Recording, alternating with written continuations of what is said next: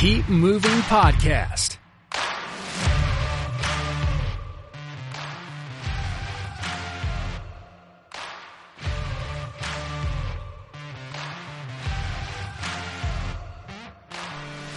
A todos y todas bienvenidos un día más al podcast de Keep Moving. Como siempre agradecer a todas las personas que estáis ahí detrás, que lo compartís, que me dejáis feedback, que me decís que os gustan los podcasts porque ahí me llena de motivación. Es un proyecto que me encanta, que conozco a mucha gente interesante y que al final aporto de una, manera diferente y por eso estoy encantado y, y, seguiré haciéndolo durante más tiempo. En el caso de hoy tengo la suerte de estar con una amiga, Isa Girón, conocida en redes como Isa, Nutrición M, con M de mujer. Y en esta entrevista en concreto nos enfocamos a la nutrición aplicada a la mujer y a los problemas que puede tener. Isa es una nutricionista que me gusta mucho, que comparte un gran contenido en redes sociales, que tiene diferentes proyectos. Recomiendo sin duda su cuenta de Instagram, sus perfiles y su página web. Y en el caso de hoy tengo la suerte de hablar con ella de diferentes temas. Por ejemplo, tocamos su experiencia personal de Isa con las migrañas y cómo la nutrición o la suplementación le ayudó. Tocamos los beneficios de la nutrición aplicado concretamente a las mujeres, las analíticas de sangre, que es un tema que últimamente le estoy dando mucha más caña porque veo que las clásicas analíticas que se hacen en los sistemas médicos a veces no aportan la suficiente información para ayudar a la gente, el tema de la dismenorrea, el síndrome premenstrual, el síndrome de ovario poliquístico, la menopausia, la premenopausia, los beneficios de la nutrición, la suplementación y herramientas prácticas son todos los temas que vamos a tratar en esta entrevista. Así que si te interesa, quédate porque estoy seguro que te va a aportar. Dicho esto, ya sabéis que os dejo siempre en los links de abajo eh, todas las zapatillas que yo suelo utilizar o recomendar, todos, todos mis códigos de descuento y siempre el link del proyecto principal que tengo, que es el Food Care Kit, que es un pack de productos físicos y digitales para restaurar la salud de tu pie desde la salud de tu cuerpo, desde la base que son tus pies. Así que si quieres mejorar tu salud, si quieres entrenar tus pies, si quieres mejorar tu fastitis, si quieres aprender a comprar un calzado saludable, el Food Care Kit es para ti. Son unos separadores de dedos, una pelota de automasaje, una serie de ejercicios prácticos y muchísimos vídeos para que aprendas por ti mismo cómo cuidar tu salud y eh, poner en forma tus pies y por ende todo tu cuerpo. Así que dicho esto, os dejo con la entrevista con Isa. Muy buenas, Isa. Bienvenida al podcast. Muchísimas gracias por estar aquí. Te la agradezco un montón. ¿Qué tal estás? Bien, de lunes, pero bien. Tenía muchas ganas de la entrevista. Sé que, sé que me entrevistaste tú hablando del pie. Así que ahora me toca a mí hablando de, un tema que, que, nunca lo he tratado, que es la nutrición en la mujer, que tengo muchas ganas de aprender de ti y que seguramente a mucha gente le va a ayudar. Y para empezar un poco, para que la gente te conozca, eh, me gustaría que te presentes quién eres y a qué te dedicas. Bueno, pues yo soy Isa Girón, eh, soy dietista especializada en hormonal, en digestiva y ahora, digo ahora porque estoy terminando, en inmunonutrición. Mm, al final parecen cosas de como vas tocando, pero en realidad todo tiene muchísima relación. Eh, y me dedico a nutrición para mujeres. De hecho, empresa es Nutrición con M de mujer. Hago nutrición para mujeres. Qué bueno, Isa. Pues yo creo que esos son los temas que vamos a tratar hoy. Tengo que decir que yo te conocí a ti a raíz de la lectura, de, pedirte consejos sobre varios libros, que eres una persona que lee mucho. Y bueno, sí, que de tema nutrición sabes un montón y, y para eso estamos aquí. Y me gustaría un poco empezar eh, describiendo un poco tu caso personal que me comentaste y cómo la nutrición a ti, en tu caso, eh, te ayudó.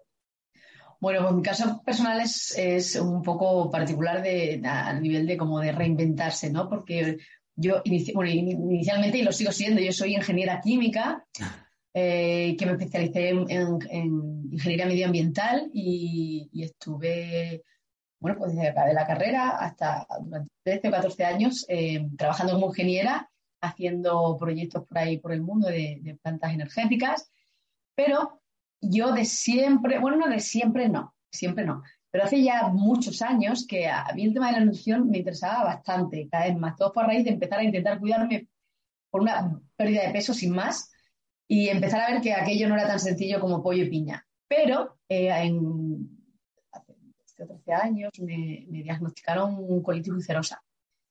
Em, y entonces, a partir de ahí, ya la cosa para mí empezó a despertar un interés mucho mayor, porque a nivel médico la solución era y es la que me dieron a mí, farmacológica, punto. Y, claro, no me cuadraba mucho, porque además, aunque ahora ya sé que, la nutrición ayuda a, si no todas, casi todas las patologías, en el caso de la mía, que era intestinal, no tenía sentido que el médico dijera, y yo decía, pero algo que no pueda comer, algo... no, no, no, mientras tú mm, sigas con tu medicación y das tus pruebas, tú estás aquí. Y entonces a partir de ahí empiezas a mirar, empiezas a buscar y dices, pero para nada. Y bueno, eh, luego ya se lo amplía migraña, que también sufrí durante muchos años, y al final, bueno, pues me di cuenta de que, la nutrición tiene un poder brutal y, que el, más nimio de sus, de sus valores es la pérdida de peso. O sea, más allá de aquí está la salud y, y no solo la salud en un buen estado de salud, sino el, huir y el minimizar las enfermedades como, por ejemplo, estas que estamos hablando, que son crónicas, que no se van a, eliminar, pero es que se mejora a unos niveles alucinantes. Entonces, bueno, pues a raíz de ahí eh, seguí leyendo, leyendo, investigando, estudiando, pero yo seguí ahí, por ahí, por el mundo, haciendo proyectos. Tuve varias dudas durante muchas veces, pero no me atrevía porque, claro, la, eh, cinco años de carrera, varios máster, varios cursos, es decir, y ahora pero bueno, en el último proyecto que estuve fue en Marruecos. Eh, yo ya estaba pensando en ser mami y dije, igual es el momento, porque además ser mamá y dar vueltas por el mundo no es fácil.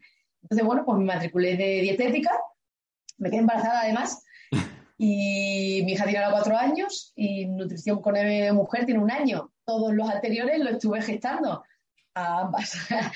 Y ahora estoy contentísima. Dejé a un lado la ingeniería y me dedico exclusivamente a la nutrición. Eh, estudio muchísimo, sigo estudiando muchísimo porque esto, eh, bueno, sabes, el mundo de la salud es un continuo aprendizaje, pero estoy súper contenta. Ahora tengo consulta online, consulta presencial, hago muchos talleres y bueno, me dedico a esto, que es lo que me gusta y soy muy feliz.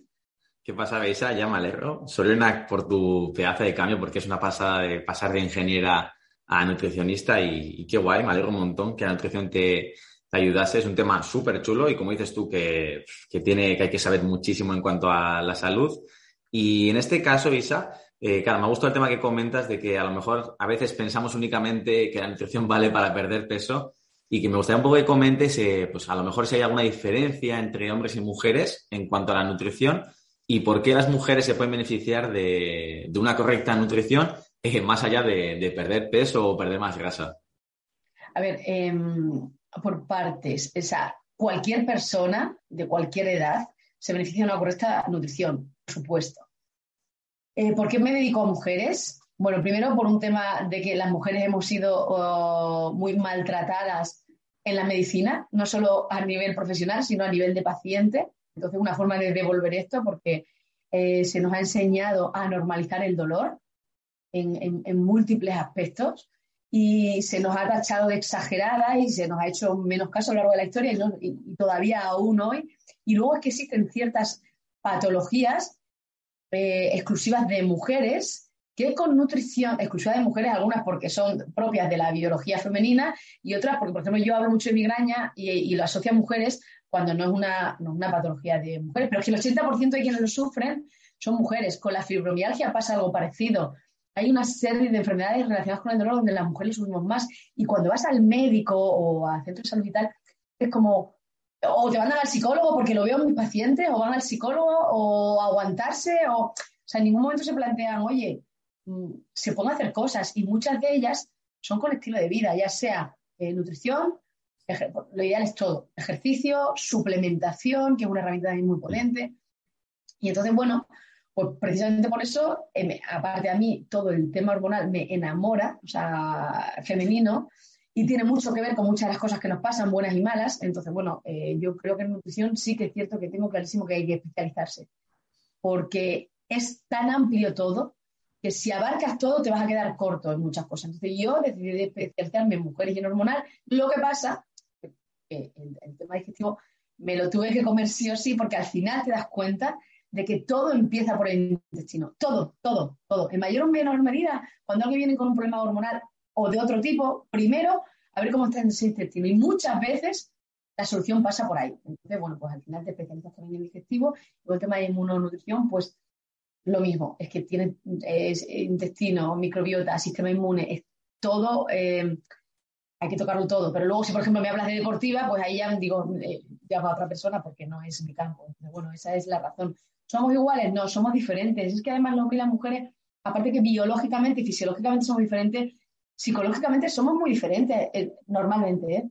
A la, a la, hora de abordar las cosas y a la hora de cómo nos afectan las cosas. Entonces, mm, también que me parece que es muy interesante el tema de especializarse por sexo, pero porque puedes llegar más y mejor a, tu nicho de mercado, que en mi caso son mujeres. Sí, yo creo que al final hay que especializarse porque son tantas cosas que, que a veces no puedes abarcar todo, deportivo, medicina, integrativo, sin, sin duda. Y luego en este caso me gusta mucho lo de normalizar el dolor, este tema, porque también me lo encuentro yo a diario en el gimnasio, que, que hay personas que, que, normalizan que tienen que vivir con dolor, con alguna molestia, y, y, no es así para nada. Lo que pasa es que esas personas no han encontrado esa tecla o, o qué pueden hacer para mejorar su salud, que en muchos casos suele ser gente eso, que a lo mejor no entrena, que no cuida su alimentación y que sin duda puede vivir o mejorar mucho su calidad de vida y, y quitar ese dolor. Y luego en cuanto al sistema médico, Isan, se me, se me ha ocurrido una cosa y no sé cómo lo, qué te encuentras tú en cuanto a eso, que al final hay médicos a lo mejor que no tienen en cuenta el intestino, la microbiota, o que igual los clásicos análisis de sangre que a mucha gente le dan bien, a lo mejor no miran parámetros o, marcadores que sí que pueden estar indicando algún problema en la microbiota o el intestino. No sé si sueles pedir tú diferentes o, o cómo lo ves tú esto. Vamos a ver, yo creo, o sea, es que creo que hay una desconexión muy grande entre nutrición y medicina cuando deberían ir muy unidas hay excepciones, o sea, o generalizar no me gusta, pero yo digo lo que yo me encuentro. Lo que yo me encuentro son. Claro, porque si supiera, si fuera médico de otra forma, probablemente yo no me encontraría esas personas, quizás es por esto. Lo que yo me encuentro son pacientes con patologías que pueden mejorar mucho con nutrición y estilo de vida y nadie, su médico, nadie les dijo nunca, oye, además de mm, X o Y, deberías, y, y, si no saben, porque por supuesto es que un médico no es un dietista ni un nutricionista, pero como mínimo eh, el buscar el derivar, el trabajar, el decir, oye, y en apoyo tal. Yo creo que es falta de información en el sentido de que yo muchas veces he pensado, puede que tantos médicos sean malos en este sentido, pero yo he llegado a la conclusión de que los tiros no van por ahí. Igual es que está el sistema sobrecargado. Yo en una consulta, en una primera consulta, tardo entre una hora y dos horas, siempre. Claro, yo soy autónoma y hago mi ritmo y mi, pongo mis tiempos. Si a mí me viene alguien, el sistema sanitario en este caso, me dice, no, mira, es que tú tienes que atender a 40 pacientes al día, pues seguramente no haría ni la mitad de las cosas que puedo hacer y no está en mi mano. Entonces creo que vamos los tiros por ahí. Y luego respecto a lo que dice de análisis, pues mira, yo lo primero que hago es pedir análisis, eh, sobre todo en ciertas patologías. Y bueno, yo, un, o sea, que un parámetro además que mis pacientes que me escuchen lo redirán, porque siempre digo, o sea, eh, según patología voy a mirar esto, esto y esto, pero para mí la vitamina D es condición sine qua non. Necesito saber cómo estás. Y no la trae nadie. No la trae nadie. No la trae nadie, pero incluso gente con enfermedades autoinmunes que, ya se sabe eh, que la vitamina D es fundamental en el funcionamiento del sistema inmunitario. Y no, y de hecho, y, y, y, me ha pasado en algún caso que alguna paciente que ha ido al médico de seguridad social y la ha pedido, no se la ha hecho. Y no se lo han hecho. Entonces, eh, creo que ahí hay un desconocimiento terrible. Yo estoy ahora especializándome en terapia con vitamina D, eh, con el curso de Bascuñaga, porque siempre fui muy consciente de la importancia, pero ahora cuanto más estudias más te das cuenta y no me lo puedo creer. O sea, cualquier persona enferma o sana, hay ciertos parámetros, o sea, el colesterol lo tiene súper chequeado, demasiado para mi gusto. Eh, te pica un pie, pero el colesterol vamos a verlo. Y la vitamina D que tiene a ver, no le quiero quitar importancia al colesterol, pero sí que creo que la vitamina D tiene más eh, implicación en muchos procesos y, tiene más y ayuda muchísimo en muchas patologías. Y debería ser, o sea, es que yo creo que debería haber una campaña generalizada de chequeo de vitamina D, porque además es que es tan fácil, o sea, bueno, no es tan fácil, porque hay, hay bueno, no vamos a matizar ahora porque se podría, se podría indagar mucho en el tema de la vitamina D, a veces no es fácil subirla, pero en condiciones normales, con personas que no tengan ningún problema en la absorción, es muy fácil. Y me sorprende que no se haga. Incluso, y, y, luego me encuentro con otros casos de pacientes con déficit, déficit en analítica, mm. y el médico lo vio y bueno, va, nada, da un paseíto. O sea, no, sabes que no, porque si fuera da un paseíto ya estaría bien. Y no se suplementa. Entonces, creo que hay muchísima desconexión entre, entre salud. Eh, es que creo que el sistema de salud está. Alguien, no, no recuerdo a quién le escuché decir que el sistema de salud estaba para no dejar que nos, que, para no dejarnos morir y no tanto para darnos calidad de vida. Entonces, en cierto sentido lo veo así, o sea, porque al final sí no te vas a morir por déficit de, bueno, no inmediatamente por déficit de vitamina D, pero igual tu calidad de vida sería mejor. Entonces, bueno, eh, sí que me encuentro mucha desconexión. Sí, yo la verdad es que tengo casos cercanos, Isa, en, en familiares que sé que se han hecho análisis o chequeos médicos y les ha dado todo bien los estándares, pero yo sé que esos estándares tienen que ser muy mínimos porque yo sé reconocer parámetros desde fuera que una persona esté pues, más saludable o no, la respiración que tiene, si tiene la calidad de movimiento, lo que sea. Y sé que a veces lo que dices tú, que el sistema sanitario a lo mejor da ese mínimo para que no estás enfermo, pero que no garantiza que, estés sano. Y luego sí que hay, yo creo que un poquito de desconexión en cuanto a, que todos trabajemos juntos, porque sí que los médicos, los pobres, no tienen tiempo, como dices tú lo, en, en consulta, pero sí que no puede ser que a mí me venga gente con dolor de espalda y que lo único que les ha dicho el médico es a lo mejor antiinflamatorios, pastillas o, fisioterapeuta. Cuando sinceramente, Isa, yo no hago prácticamente muchas veces magia, la gente viene a entrenar, hace ejercicio y la mayoría de personas me, mejora su salud y son cosas básicas que no se hacen y que no entiendo por qué, como la, vitamina D que, que, te ha pasado a ti, sin duda. Sí, sí. Totalmente, yo también lo veo, a ver, o sea, la gente que viene, yo la mayoría de la gente que viene por patología, que es la mayoría que yo trato, yo pérdida de peso tengo poco nada, porque muchas veces vienen por pérdida de peso y acabamos indagando y resulta que tienen otra cosa eh, para mí más urgente, pero bueno, em, pero sí que es, claro que se mejora, de hecho yo muchas veces todavía, mira que tengo fe en la nutrición, pero todavía a veces me alucino cuando veo los resultados, decir, es que era tan fácil, a ver, no tan fácil, lleva muchas horas de estudio ya, pero quiero decir que en un mes, dos meses, personas, mujeres, que mejoran mucho en muchas cosas, y era tan sencillo como eh, tocar alimentación. yo toco, yo, o sea, yo hago planes nutricionales, pero siempre me meto en sin, sin, sin hacer lo que no soy, soy entrenadora y no te voy a dar un plan de entrenamiento, pero sí te voy a recomendar que lo hagas y te busques a alguien. Yo no soy experta en higiene de sueño, pero sí que te voy a dar unos tips. Y si realmente la pasas de mano, te hablaré de ciertas personas que te pueden ayudar. Eh, lo mismo con gestión del estrés. Y si te tengo que derivar y decirte, oye, psicólogo en paralelo, o sea, yo intento tocar todos los aspectos porque igual que te digo que la nutrición me parece una, herramienta muy potente, sola se queda corta en muchos casos. Sola se queda corta. Necesita las cuatro patitas que para mí son nutrición, sueño, ejercicio y gestión del estrés. Sí, yo creo que todos tenemos que trabajar juntos, que al final la salud es un todo y que no pasa nada por decirle a una persona que, coma mejor, que aprenda a comer o coma comida pues, menos ultraprocesada o más natural, pero que sin duda hay que derivar. Si yo no sé nada de nutrición, pues le derivaré a Isa o, lo que sea. Isa, un poco metiéndonos ya en casos específicos, a lo mejor en, patologías que yo controlo mucho menos, quería comentar unas cuantas, a ver cómo la nutrición pues, puede ayudar o, o mejorar o cómo afecta. Eh, sí que hay muchas mujeres que, sufren mucha hinchazón, por ejemplo, o sensación de pesadez, y, que a lo mejor lo normalizan y, creen que es normal cada vez que comen o, toman algo que se sientan así, y no sé a lo mejor qué cosas pueden ser o, cómo pueden mejorar. Pues mira, eh, bueno, es que el tema digestivo ahí las mejoras son brutales, o sea, son brutales. De hecho, ahí tenemos el, síndrome de colon irritable, que es un cajón desastre que a mí cuando alguien viene a consulta me dice, no, yo es que tengo tal, y ya, y esa ya es, esa es tu etiqueta y, yo alucino porque, o bueno, los que estamos en este mundo de la salud integrativa sabemos que no existe. O sea, que el síndrome colon será o una disbiosis, o una permeabilidad, o un SIBO, o un lo que sea, que tiene solución a veces complicada o, más que complicada, larga, y, eh, pero, pero, pero no es una condición con la que tú debas vivir, porque esa igual no es tanto dolor, pero sí es incomodidad. Yo he visto pacientes que luego resultó que era un SIBO, de levantarse con la barriga plana, bueno, plana o como tú la tengas en estado natural y, acostarse como si estuvieran embarazadas. Eso es una incomodidad terrible. O sea, o de, de, mogollón de días o diarrea o gente que no podía salir a comer porque sin saber por qué, comiendo relativamente bien, unas diarreas terribles. Y, y todo eso tiene solución. Y esa solución pasa por nutrición, bebida y suplementación. Eso sí, en el caso del digestivo, de lo que tú hablas de hinchazón, siempre hay una, una causa subyacente que hay que buscar. Que siempre o una o varias, porque siempre suele ser multifactorial, un poco de permeabilidad, dibiosis, a veces sobrecrecimiento, a veces no, eh, a veces hiperponidia, en fin, diferentes cosas.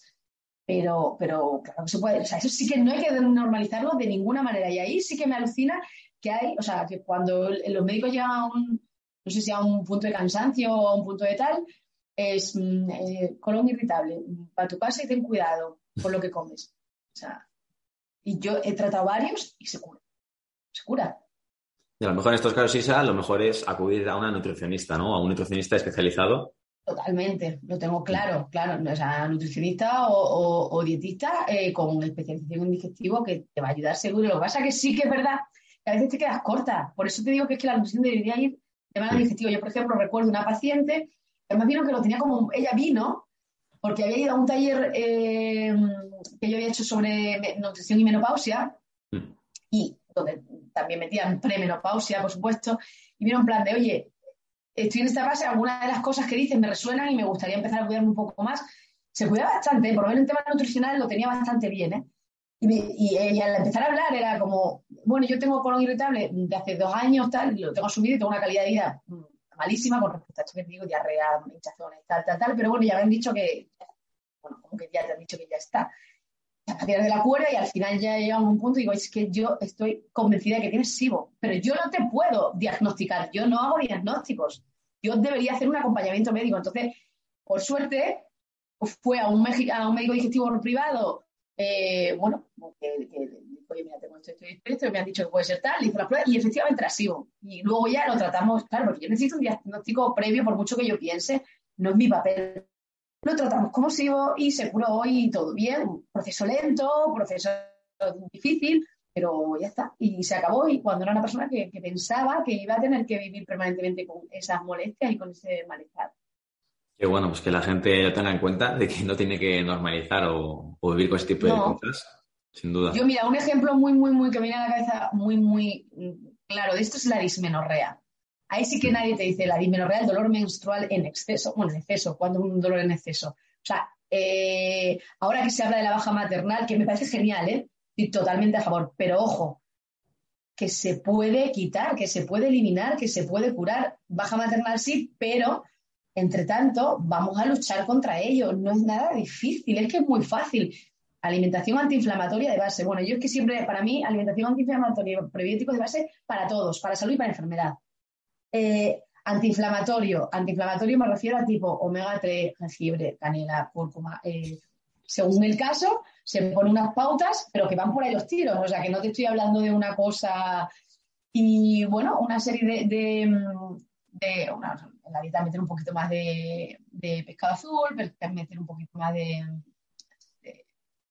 de crucíferas, de crucíferas, eh, bueno, eh, por supuesto, estilo de vida fundamental, ahí el ejercicio es fundamental, la gestión del estrés y el descanso es fundamental, pero yo tengo pacientes con dismenorrea que estaban tres, cuatro días de ibuprofeno, incluso algún día de ausencia laboral y han pasado vida normal. Obviamente algún dolor, algún dolor, alguna molestia, hay una inflamación, hay una descamación del endometrio, hay, o sea, hay una molestia, pero una molestia no es dolor, no es tumbarte en la cama, no es quedarte en tu casa. Y, y bueno, esto mismo aplica al síndrome premenstrual, que hay algunos matices ligeramente diferentes en la hora del tratamiento, pero bueno, que también es una patología del dolor o sea, acompañada con dolor. Bueno, no sé si patología como tal, pero bueno. Entonces, nadie, yo eh, por suerte nunca tuve mm, eh, menstruaciones muy dolorosas, pero sí que es tan típico mujeres en casa con la menstruación sin poder casi moverse y sin plantearse otra cosa. Sí, sí, vamos, yo me lo he encontrado un montón, Isa, pero un montón. Y, por ejemplo, en el caso de mi hermana, eh, lo digo, mi hermana tomar ibuprofenos, vomitar, muchísimos días en mal estado y al final resulta que, al final cambió el estilo de vida, de, se puso a hacer ejercicio, entrenamiento de fuerza, que yo le di mucho la chapa, y resulta que ahora pues, le duele mucho menos, eh, se inflama mucho menos, ya no se inflama en el día a día con la alimentación, y, todo eso ha sido hace nada. O sea, ya tenía súper normalizado que tenía que vivir desde pequeña con, ese dolor y que el dolor es normal y ya está. Y me imagino que la de gente que habrá viviendo así cuando puede cambiarlo. Totalmente. Totalmente, pero claro, como al final vivimos en una, tipo de salud farmacocentrista, yo no sé si por el poder de la farmacéutica o por lo que hablábamos antes o por una mezcla de todo, o porque es más cómodo, ojo, porque luego aquí también, o sea, no, echemos toda la culpa a los médicos, ¿eh? porque yo estoy convencida, por ejemplo, en tema de salud cardiovascular, eh, síndrome metabólico, que ahí el estilo de vida es fundamental, fundamental, y es la diferencia entre el blanco y el negro, estoy convencida de que hay muchos pacientes que le dicen, mira, yo tengo eh, riesgo cardiovascular. Y dice, pues mira, usted haga entrenamiento de alta intensidad, entrenamiento de fuerza, y además coma esto, y además baje carbohidratos, y al final, tú, tú, tú, y el otro dice, sí, sí, la pastillita roja, por favor. También hay mucho de eso, Entonces yo entiendo también que a lo mejor un médico con un poco de expectativas y tal, al cuarto que le dice la pastillita roja, dice, ¿para qué voy a estar yo leyendo estudios haciendo tal si, si que la gente quiere la pastillita roja? Entonces, bueno, eh, yo creo que hay un poco que no, no, no se trata de buscar culpables, pero por lo menos que quienes quieren hacer algo diferente sepan que hay otras opciones y que el estilo de vida es fundamental. Sí, sin duda. Yo creo que sí que a veces hay desconocimiento, como en todos, como yo puedo tenerlo, pero que sí que no se puede mirar desde fuera porque al final no sabemos lo que los médicos tienen que vivir cada día, la de temas que tienen que tratar, estudiar y la de poco tiempo que tienen con cada paciente por cómo está montado el, sistema sanitario. Has mencionado, Isa, el tema de la menopausia y la menopausia, que yo no lo, conocía en cuanto a la nutrición y no sé a lo mejor eh, pues, qué importancia puede tener la alimentación en estos casos y cómo puede mejorar o algún consejo. Pues mira, eh, tiene muchísima importancia, eh, tanto en premenopausia como en menopausia. En premenopausia ya empiezan muchas de las sintomatologías de la menopausia y además es como la preparación. Ya empieza a haber fluctuaciones hormonales, la progesterona ya empieza a caer en la, en premenopausia picada. Y los estrógenos en la premenopausia oscilan mucho, con lo cual te puede llevar a problemas de súper y de hipo, ¿no? Entonces, nosotros, eh, para todo el tema de la gestión hormonal, la nutrición ayuda mucho porque podemos ayudar a ciertas vías metabólicas, por ejemplo, la famosa vía de la aromatasa en el campo de estrógenos, por supuesto, a bajar inflamación con todo tipo de alimentación, suplementación antiinflamatoria. Y luego no olvidamos otras cosas que, hablando de estrógenos, estrógenos son, sea, son nuestro seguro de vida de las mujeres. Eh, salud cardiovascular, salud ósea, eh, estrés, bueno, la progesterona a nivel de ansiedad, depresión, etcétera. Entonces, cuando de pronto eso desaparece o empieza a oscilar tanto, vienen muchos problemas, con lo cual nosotros, eh, el cambio, el típico frase de he engordado con la menopausia, no es que hayas engordado, es que tu metabolismo no es exactamente igual, es que tus estrógenos ya no te están ayudando, es que tu distribución de grasa ha cambiado, etcétera, etcétera, etcétera. Entonces, para todo eso, yo, o sea, alimentación antiinflamatoria y probiótica fundamental. Entrenamiento de fuerza fundamental. Que yo estoy cansada de ver a mujeres de pre y de sobre todo menopausia que vengan consulta así, no, yo camino, nado, hago pilates, hago yoga, que está muy bien, está muy bien, que no le quiero quitar medita todo eso. Pero que, que hay que levantar pesas. Cuando digo levantar, es que muchas dicen, ¿pero qué tengo que coger una barra? Digo, a ver, no, que levantar pesas para ti a lo mejor será levantar 50 kilos, para otra igual será hacer una flexión y para otra igual será una flexión con las rodillas en el suelo. Se trata de que te duela, de hacer fuerza e ir en progresión en el caso de la salud ósea, o sea, lo de las rupturas de cadera, bueno, bueno, aquí sabes tú más que yo, todo el tema de la ruptura de cadera, que, a los cinco años la, la previsión de, vida es muy corta. Esto es salud ósea y la salud ósea tiene mm, varios puntos claves. Nutrición, antes iría el entrenamiento de fuerza y en todo caso suplementación. Pero eso es fundamental.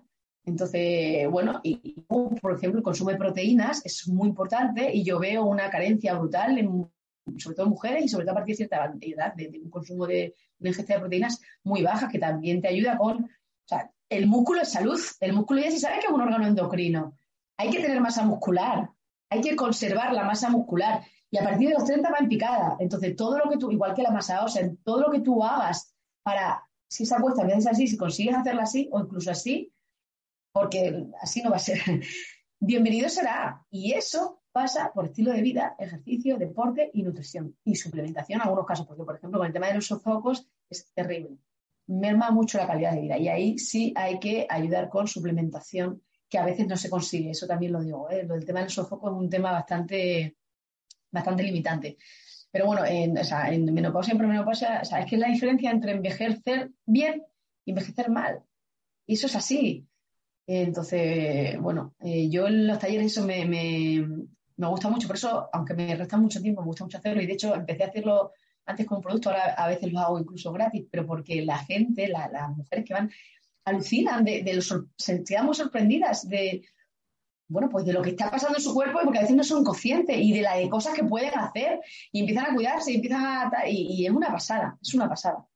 Sí, yo creo que aquí se ve súper bien lo del trabajo conjunto y, lo que dices tú, que todo importa y que a lo mejor me encuentro también personas de 60, 65, que, el médico les ha dicho que tiene un poco osteoporosis o un principio y a lo mejor se centran únicamente en la alimentación y... En calcio. Además, mira, es que hay mucho concepto. Calcio. Cuando el calcio, por ejemplo, sin vitamina D, no es nada de eso. La mayoría de los casos es una cuestión de vitamina D, no es una cuestión de calcio. Y yo, tengo una paciente que tenía, no era osteoporosis, era osteopenia, joven, menopausia inducida.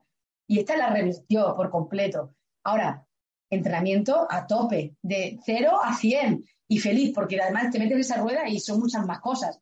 Y luego nutrición sí, pero sinceramente en ese caso, o sea, nutrición, por supuesto. Eh, el cambio más, más brutal fue entrenamiento, de pasar de no hacer nada a entrenar eh, tres, cuatro días en semana y, caña, con un entrenador personal y con caña. Y bueno, luego pues eso, alimentación, soy muy pesada con la alimentación antiinflamatoria y prebiótica, pero es que me parece que es la que debería ser de base para todo el mundo. Si tiene enfermedad, muchísimo más.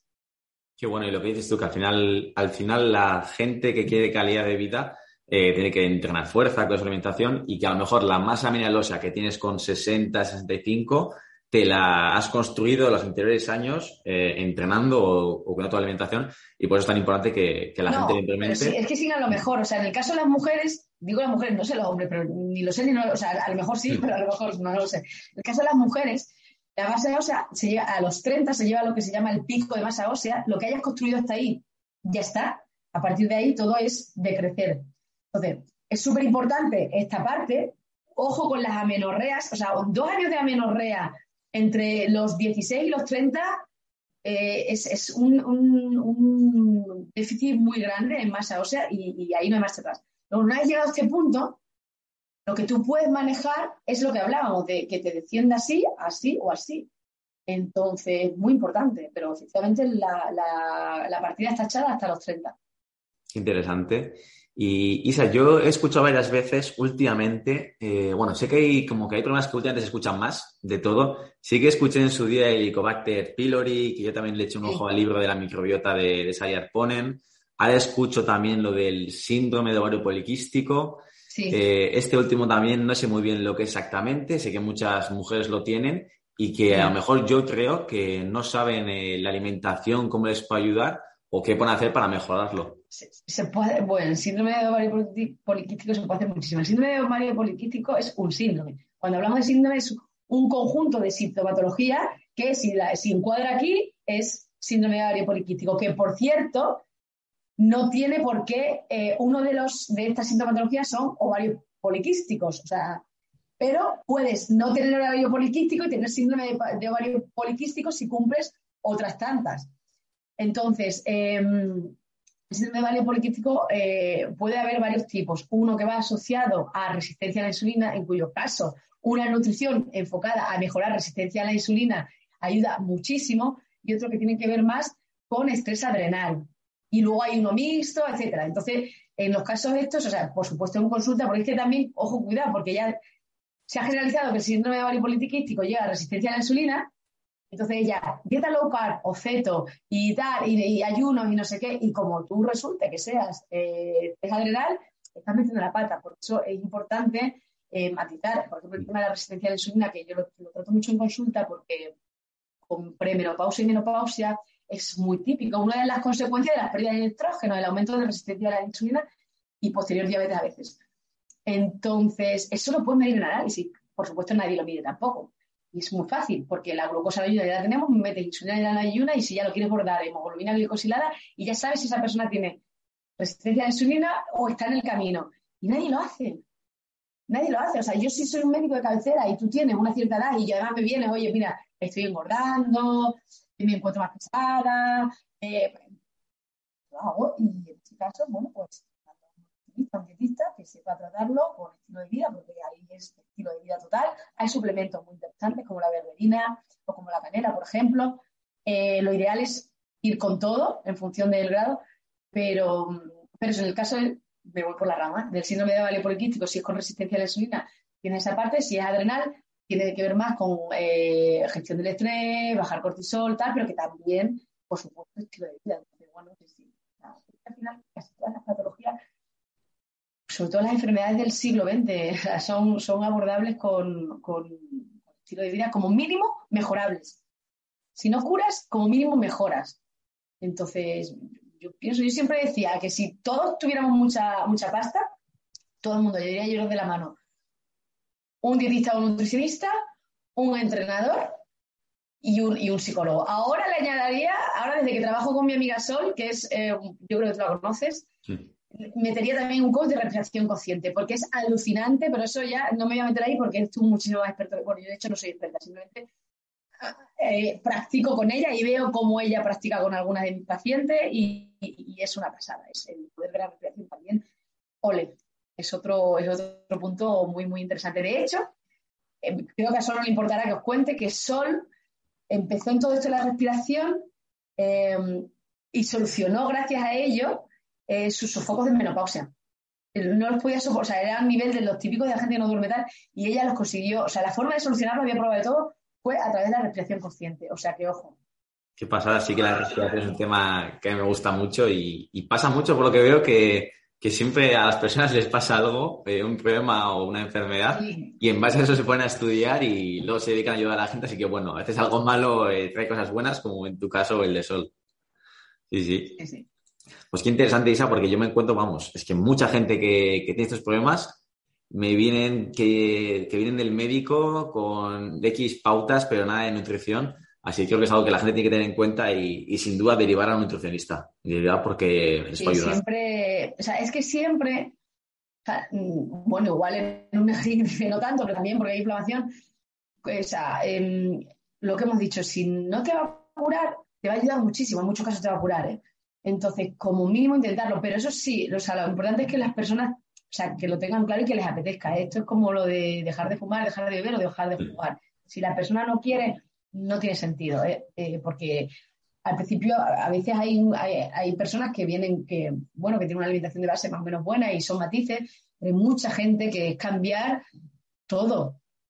Y en esas personas les puede resultar duro y muchas se quedarán en el camino. Entonces, por eso digo, eso se bien la pastillita roja. Entonces, bueno, hay que tener muy claro que un estilo de vida a veces además vivimos en un ambiente exogénico con mogollón de, tentaciones para, para malvivir.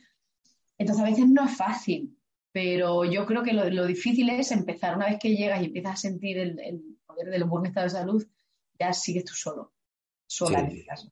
Sí, cuando la gente se siente mejor ya es un vicio que, que no lo deja como con el ejercicio o cualquier otra cosa. Y has comentado, Isa, a lo mejor algunos marcadores, yo no tengo ni idea porque es un tema que tengo pendiente, el hecho de poder ver algunos marcadores de salud y, ver si estás bien o, mal, pero la gente ya sabe marcadores o, para saber qué tipo de, síntomas puede empezar a notar y decir, pues en este caso igual tengo un problema intestinal, igual hay mi alimentación, pues como por ejemplo hay gente que, que toma una cerveza y se inflama muchísimo y se hincha. ¿Qué puede ver la gente para decir, mm, a lo mejor yo sí que necesito ayuda específica? A, nivel de digestivo, yo siempre en consulta, vengan para lo que venga, pregunto, eh, ¿cómo estás a nivel digestivo y tal? Y mucha gente me bien, y entonces ya empiezas, por ejemplo. Estreñimiento o diarrea, cosas que no son normales. Estreñimiento o diarrea no es normal. Ojo, cuidado que hay gente que no va al baño un día y dice, estoy estreñida, no, igual porque no vayas un día no pasa nada, pero bueno, hablo de algo incómodo. Hinchazón no es normal. Otra cosa es que un día tienes una comida y ese día estás inflamada, pero levantarte por la mañana con el estómago plano o como lo tengas, quiero decir, te acostaste con que no te abrocha el cinturón, que te has cambiado el nudo del cinturón, eso no es normal. Ardor, reflujo, eh, incomodidad, no es normal.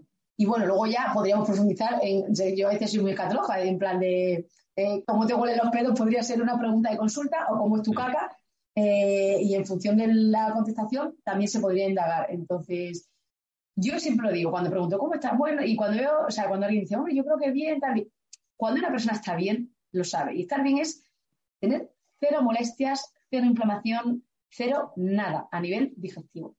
Y luego, a nivel eh, general, en los análisis, por ejemplo, o sea, cuando alguien, o sea, que si alguien me viniera en plan de cómo estoy de salud a un nivel de analítica, o sea, hay algunos marcadores básicos que no son el colesterol, que el colesterol también habría que mirarlo, pero para mí es de los menos importantes, como por ejemplo la proteína C reactiva, para ver si hay inflamación, la velocidad de sedimentación, la ferritina, todos estos son marcadores de inflamación, la vitamina D, por supuesto, o sea, es que la vitamina D para mí, por supuesto. Luego ya, si bueno, eh, resistencia a la insulina a través de glucosa, de hemoglobina glicosilada, eh, y insulina en ayunas. Y luego, bueno, todo la, serie blanca, etcétera, y luego el perfil lipídico, pero a mí, o sea, no me fijaría tanto en el colesterol como en lo que son los índices, lo que llaman índices heterogénicos. Mm. Y luego la persona, porque yo con el tema del colesterol me pasa mucho en consulta que gente sí que viene por médicos que le mandan a tal y, luego, pues para mí una persona con 250 de colesterol, atlética, estilo de vida saludable, ta, ta, ta, ta, en fin, no me preocupa a lo mejor una persona con 220, un perímetro de cintura brutal, sedentario, que fuma, que bebe, me, daría mucho más preocupación. Entonces, bueno, el perfil lipídico sí, pero siempre acompañado de otras muchas cosas. Y luego ya, si lo quieres bordar, pues perfil eh, de todo tipo de minerales, por ejemplo, ahí el magnesio es fundamental también y no se pide nunca en analítica. O sea que el magnesio lo bueno que tiene es que mm, cuando hay déficit, o sea, no puede venir a una persona y decir por sintomatología solo tiene déficit, pero hay muchas pistas de déficit de magnesio. Pero el magnesio para mí sería también un, marcador interesante a mirar porque influye en muchas cosas. Yo ya lo dije antes, yo por ejemplo en mi caso de migraña, después de, yo era, o sea, mi caso era de neurólogo. Mm. Y yo lo que tenía, o sea, a mí no me, no me pusieron una medicación de esta continuada porque como tenía la colitis era como vamos a no sobrecargarte que eres muy joven. Entonces lo que tenía era una estoque para cuando tuviera ataques, porque a veces me funcionaba, a veces no.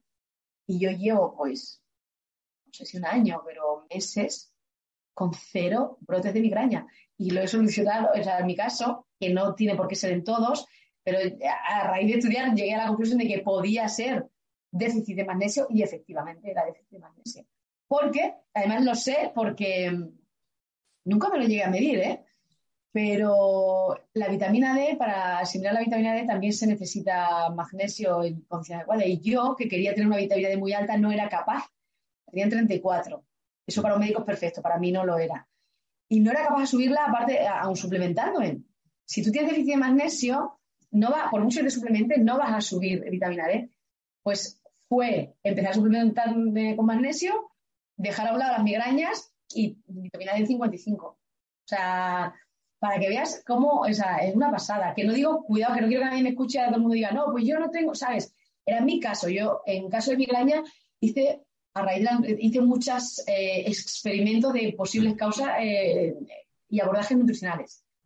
Y el de fue el que me funcionó. Podría haberme hecho un análisis. Eh, yo ya tengo pacientes que se lo hacen y, bueno, en fin.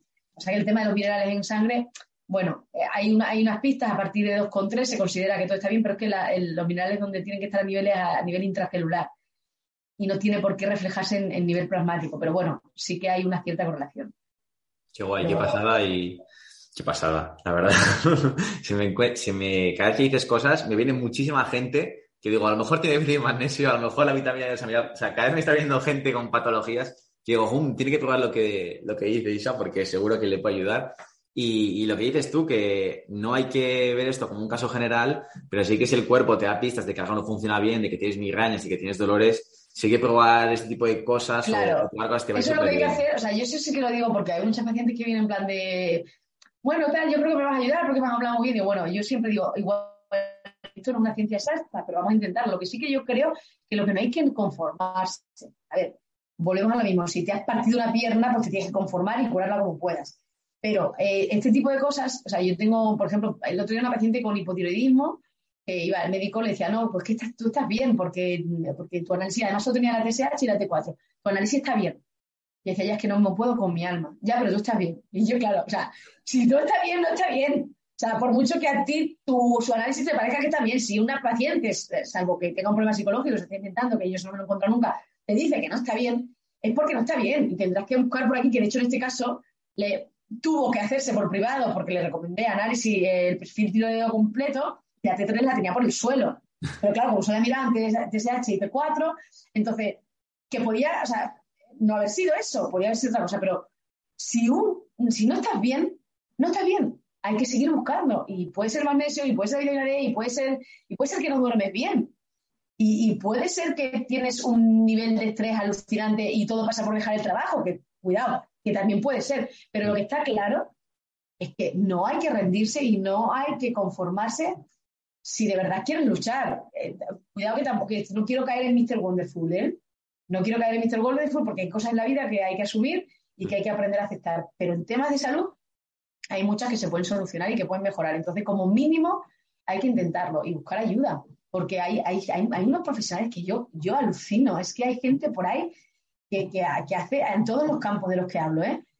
Mm, pues bueno, por ejemplo, te digo, para mí Sol ha sido un descubrimiento en el campo de la, de la respiración. Yo tengo gente que está haciendo cosas con ella y, y pacientes que me han dicho, es que no dormía y es que duermo como un bebé. Y solo hace protocolos, o sea, solo hace que hacerle caso en sus protocolos de respiración y sus consejos y sus planes y tal. Y estoy convencido de que si alguien hace los planes, esto de más sapiens, de, de higiene del sueño, pues lo mismo habrá unas mejoras. Entonces, no, hay que rendirse. Lo que pasa es que, bueno, pues, el camino es largo y a veces es, es duro porque a veces vas por aquí, no es, vas por aquí, no es, vas por aquí, no es, pero siempre hay algún sitio para actividad. Pues pienso igual y me quedo con esa frase de que no hay que conformarse. Y para ir acabando, se has comentado, sé que has comentado ya muchos tips, pero para lo mejor resumir una serie de consejos o de pautas generales, tema de alimentos antiinflamatorios, como has dicho, o algún suplemento que pueda ser interesante, aunque hay que hacer analíticas, ¿qué puedes decir un poco para la gente? A ver, para mí, de base, siempre, lo he dicho muchas veces y no me cansaré, alimentación antiinflamatoria y prebiótica. Prebiótica, o sea, suena como muy rimbombante todo, pero al final, alimentación antiinflamatoria es una alimentación que eh, nos minimice la inflamación crónica de bajo grado a la que todos estamos expuestos Mm. Eh, omega 3 por un tubo en aguacate, aceite de oliva, pescado azul de tamaño pequeño, eh, verduras en todos los platos a tope. Eh, en caso de mujeres y sobre todo en pre y en menos, priorizar crucíferas. prebiótica es alimentación, es que al final lo, lo junto siempre porque una alimentación que no te inflama, además cuida la microbiota. consumo de probióticos. Ahora hablo en alimentos kéfir, kombucha, yogures, chucrut y todas estas cosas. Em, comer lo mínimo posible, con lo mínimo posible decimos que estamos sobrealimentados. Muchas veces cuando la gente me dice, no, es que claro, tanto pescado es muy poco sostenible. Pues sí, pescado y carne es poco sostenible, pero es que igual lo que no es sostenible es que estamos zampando. Es que igual Sí, por supuesto. Yo, yo soy, o sea, yo en según qué casos, hay otros los que no, eh, me gusta a veces meter soja texturizada, tofu, etcétera. Pero, eh, ojo, es que a lo mejor no se trata tanto de dejar de comer animales, salvo que sea por una cuestión eh, medioambiental o, de ideología, sino comer menos. Que comemos mucho, mucha cantidad y muchas veces. Yo soy partidaria de comer dos veces al día máximo. Si pudiera, haría lo más, porque además me viene muy bien a nivel de, productividad. Pero bueno, sé que no puedo comer menos, el famoso jara hachibú, barriga al 80%, eso es fundamental. Comer despacio. Yo tengo pacientes que solo con darle unos tips de lo que llaman mindful eating, que no es más que comer despacio, mm. eso ayuda mogollón y hace que comas menos. Entonces, bueno, eh, ¿qué más? Eh, suplementos interesantes, omega 3, por supuesto. Para mí creo que casi cualquier persona debería tomarlo, pero no por nada. Es que es muy difícil llegar a las cantidades adecuadas con, con comida real. Primero porque la alimentación cada vez tiene menos calidad por mucho que te lo ocurres, por las formas de, de, ganadería que hay y, de agricultura y el procesamiento, aunque no sean ultraprocesados, cada vez los alimentos son menos densos nutricionalmente. El tema de omega 3, por ejemplo, la diferencia entre el salmón salvaje y el salmón de factoría es brutal. Repete tú ahora y compra salmón salvaje al precio que está. Por un ejemplo. Entonces, omega 3 para mí sería un suplemento mm, para prácticamente todo el mundo, o todo el mundo. Ojo, cuidado con el tema de suplementos. Son la cúspide de la pirámide. Damos por eso que la base está bien. Y luego, que los suplementos tienen que ser de calidad. Y en, el caso del omega, eh, hay omega en el Mercadona, sí, creo, por ejemplo. Pero el tema del omega es importante el tema ratio omega 3, omega 6. Si tomamos un omega que lleve además omega 6 porque ponen aceites de mala calidad, estamos empeorando ese ratio. Mm. Eh, pureza, antioxidación, etcétera, etcétera. Tip rápido, sello IFOS, un omega que lleva el sello IFOS y ya tienes asegurado todo esto que estamos diciendo. El cúrcuma, bueno, las especias son maravillosas en las comidas, pero, y está muy bien, y yo lo recomiendo, y las infusiones, pero si ya estamos intentando luchar contra una cierta inflamación, se quedan cortas. Curcumina, cápsulas, eh, jengibre en cápsulas, sería otro de los suplementos que me gusta mucho. Otro suplemento que me encanta, la shawanda dices, pero esto qué es? Esto es gestión eh, del estrés, baja cortisol. Al final, eso influye en todo lo que estamos hablando, en inflamación, en microbiota, las aguanas, según qué casos, también me parece súper importante. El magnesio suplementado por lo que hemos hablado. la melatonina, según qué caso. Yo en caso de sueño miraría la problemática y tiraría por uno por otro o por los dos. Y que más así suplementos como para todo el mundo, yo creo que los demás ya particularizaría, porque, bueno, igual se me está escapando alguno, pero bueno, la vitamina D, si hay déficit. Déficit no digo 30, o sea, la vitamina si la podemos tener en 40 o 50 o más, mejor. Con K2, si buscamos salud ósea, y, siempre con, con, el tema de magnesio en orden.